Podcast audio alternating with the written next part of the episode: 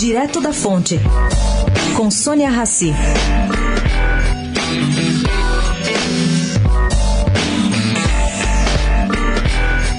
Um pequeno detalhe mais decisivo está levando tucanos experientes a considerar quase impossível o PSDB fechar a questão hoje na reunião em Brasília sobre a reforma da Previdência. Bom, pelas normas internas do partido, não basta conseguir maioria nessa reunião. O que, que, tem que ser feito? O fechamento da questão existe três maiorias separadas: uma na executiva, outra no Senado e outra na Câmara.